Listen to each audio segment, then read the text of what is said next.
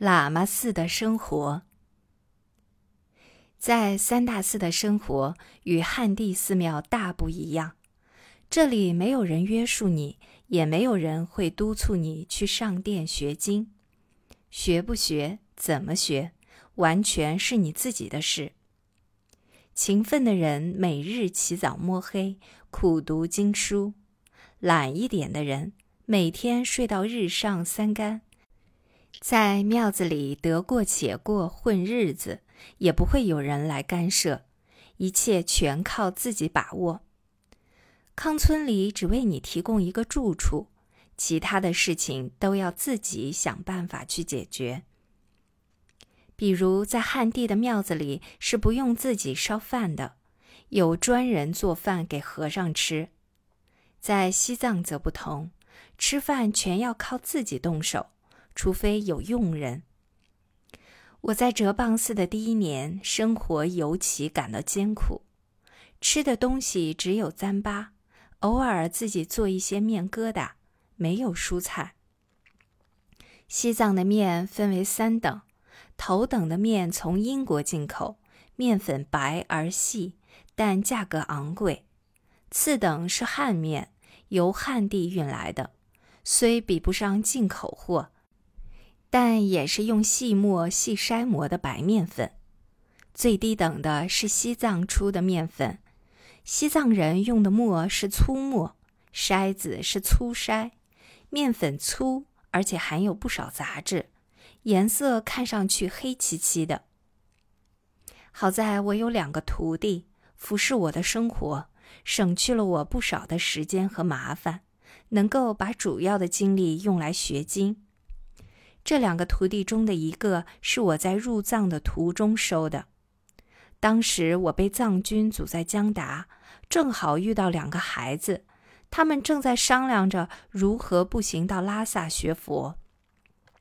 两个都是康定人，会讲汉语和藏语。我让其中的一个帮我送信到昌都，另一个随我一起去庙子。到了拉萨以后，我留下一个做徒弟，后来在寺庙里又收了一个蒙古来的徒弟。这样我就有了两个徒弟。蒙古徒弟的名字叫做榔头，会做一些蒙古菜和汉菜。后来他和我去攒日山朝圣，出生入死，经历过种种危险。他从来不怕艰苦，都熬了过来。康村里的房租大约是一个月二两银子，相当于汉地的二十个铜板，并不算贵。这个钱是交给康村的，康村把收来的钱放入公积金，念经时熬茶就由公积金出。我开始在康村住的房子很小，是一间卧室连厨房，卧室里可以供佛放书等，而厨房就在旁边，有个灶是烧牛粪的。后来换到了一间大房，房间大，可以放两三张铺。有书桌板凳，房间在二楼，光线也好。厨房在后面，很宽敞，有水缸和烧牛粪的炉灶，而且厨房和卧室不连在一起，比较干净。这样我可以在卧室里专心学经，不被干扰。厨房则给徒弟住，两个徒弟平时没什么事情做，除了烧茶做饭，有时去拉萨买些东西。每年要付给他们一些工钱，大约一百两藏银，数目并不算多。另外要给他们提供衣服，每天还要教他们一些经典，这很重要，因为他们不是普通的佣人，我们之间是师徒关系。如果他们用心学习，将来也有机会考格西，得到成就。而且他们有了生活的保障，就不需要在寺庙里为人打杂赚取生活费用。康村里的喇嘛有富有贫，最富的就是那些在全庙子放大布施，叫做错清群斋的人。放这种布施的人都是大贵族、大活佛，比如四大灵之一的功德林活佛来到庙子，就是这种派头。四大灵的活佛是有资格做摄政王，已经转世了很多代的活佛。清朝皇帝曾经封号给他们是第一等的活佛。这些活佛的田产多，财产多，不是一般活佛可比的。每当他们放布施时，全庙子的喇嘛都会集中到大殿，每个喇嘛都能拿到布施。凡是这一类的活佛，都是有管家的。活佛在二十岁以前专门学经读书，由成群的佣人伺候；二十岁以后，他们有专门的扎萨管理他们的庙子。斯大林的扎萨是很有地位的，在西藏地方政府里也有地位。这些活佛都被邀请参加西藏的僧俗大会，并有发言权。此外，凡是达赖喇嘛有什么活动，都会由噶夏通知他们。比如，达赖夏天要从布达拉宫移居到夏宫，这时这些活佛都要去迎接达赖喇嘛，在前面引路。这些活佛拥有大批牲口、数不清的佣人，管家为他们管理财产。每年提供他们足够的金钱。到他们考格西时，还有一次在全寺的大布施，要花掉数万两银子。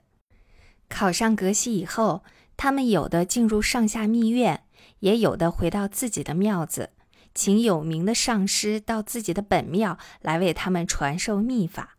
这一类的活佛被称为错亲活佛。每逢他们来布施，拿到的钱不会少，因此我们都会去参加。另一类是从外地来的活佛，比如蒙古的张家活佛，或甘肃拉卜楞寺或青海塔尔寺的大活佛等。他们自己的庙子都是财产丰厚，来到三大寺也都是大布施，放错亲。布施包括茶、饭和钱。这些大活佛平时在喇嘛衣服外面都穿一件外套，即披风。上殿的时候把披风脱下交给跟班，因此他们可以带跟班上殿。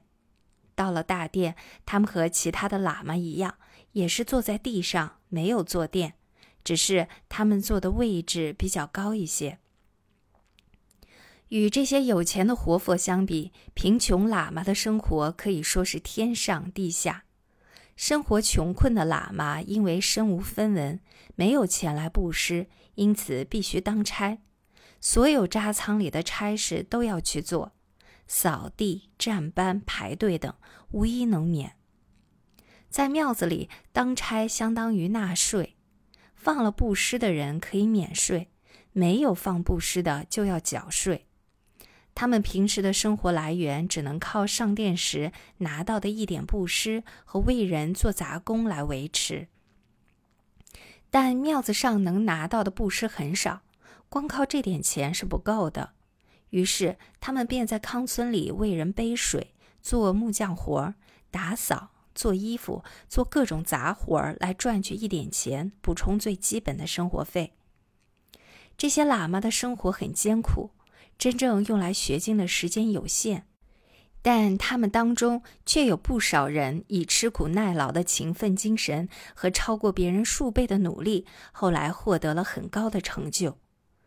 我曾看到过蒙古来的穷喇嘛，买不起家具，便睡在地上，将马鞍子用来当书桌，在那上面读经，把一部经书读得了如指掌。在辩经会上口若悬河，辩才无碍，令人佩服。反而倒是不少西藏本地的喇嘛，却不如那些来自蒙古和西康的喇嘛用功上进。他们之中不少人潦倒混世，不求进取，在庙子里糊里糊涂的谋混一生，没有什么成就。哲蚌寺每年从正月到六月是一个学期。八月到十二月底是一个学期，其他的庙子开学的时间可能不一样，有的在正月，有的在二月，但到了六月一定是一个学期。学期中间有假期，假期的名字叫做雀仓清波。从八月到腊月底这个学期叫做雀拉，到了十一月初，凡是学阴明论的喇嘛都集中到降阳滚区这个地方去学习和辩论两个月的阴明，然后赶忙回拉萨。一方面是补课，不上两个月里的课；另外是要参加在大昭寺的木朗清波大愿节。